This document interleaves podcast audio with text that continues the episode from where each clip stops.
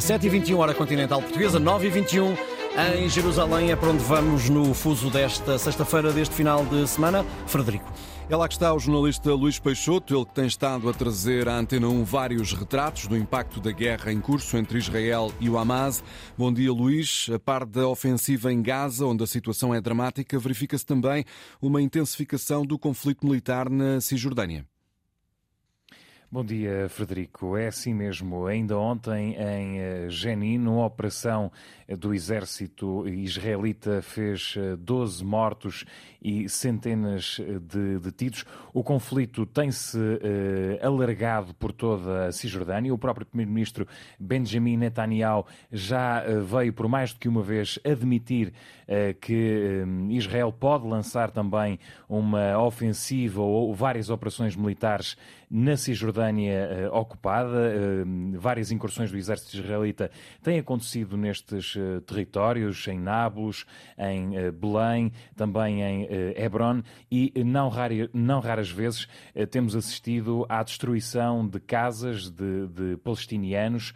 Um, há também um aumento uh, muito grande da violência uh, dos uh, colonos nestas regiões.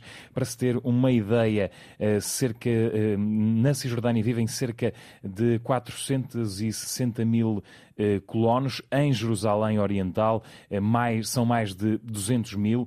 Eh, desde que Ben Gvir foi para o governo, estes colonos têm uma proteção adicional, até mesmo por, por parte do próprio Exército. É isso que as pessoas nos vão relatando. Falam em proteção em relação à violência que exercem sobre os palestinianos e todas estas situações tem agravado a tensão que eh, já se sentia e a violência. Para se ter uma ideia, desde o início do ano eh, morreram 500 pessoas na Cisjordânia, mais de metade depois de 7 de outubro. E como é que podemos descrever a situação, Luís, na cidade onde te encontras, Jerusalém? Vive-se por aí uma espécie de dimensão de guerra religiosa? Sem dúvida, mais que não seja, eh, é aqui que está o argumento, ou um dos argumentos que o Hamas utilizou para eh, fazer o ataque de 7 eh, de outubro. Digo isto porque é na mesquita de Al-Aqsa, na cidade velha de Jerusalém, que reside o foco da tensão. Há vários meses que as forças israelitas começaram a impedir a entrada de palestinianos, de muçulmanos em Al-Aqsa para assistirem, uh, uh, para cumprirem os, os seus rituais uh, religiosos. Registaram-se também vários ataques por parte de judeus extremistas e há uma intensa luta pelo controlo deste complexo da Al-Aqsa, Monte eh, do Templo. Eh, por exemplo, na última semana houve aqui uma manifestação que terminou em confrontos com a polícia de eh, judeus ultra-ortodoxos, muito, muitos deles eh, colonos. Eles reivindicam, eh, defendem que Al-Aqsa pertence ao, eh, ao povo eh, judeu e defendem o controlo desse complexo. Depois, eh, também no início deste mês, assistimos aqui a um atentado por parte de militantes do Hamas que provocou três mortos, foram abatidos a tiro numa paragem de autocarro e todo, todo este caldo religioso, todas estas tensões religiosas dão de facto esta dimensão religiosa a esta guerra entre este conflito israelo-palestiniano.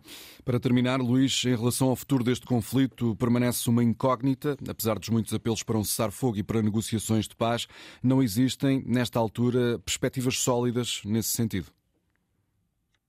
Depois do cessar-fogo que eh, vigorou, é difícil eh, para já um outro cenário em que haja pelo menos uma pausa, quer, apesar dos apelos internacionais, quer um lado, quer outro, quer Israel, quer o Hamas, mantêm-se irredutíveis nas posições. O primeiro-ministro israelita diz que a guerra é para continuar e continua a manter o objetivo de erradicar totalmente o Hamas também dentro do próprio governo israelita, os apoios mais à direita, da extrema-direita de Ben Gvir e de Bezalel Smotrich apontam também nesse sentido. Já o Hamas diz que só vai libertar os reféns quando uh, a guerra parar e quando os palestinianos nas prisões israelitas forem libertados. Um, ehm, segundo a Sociedade de Prisioneiros Palestinianos, cerca de 7.800 palestinianos uh, estão presos, uma grande parte são mulheres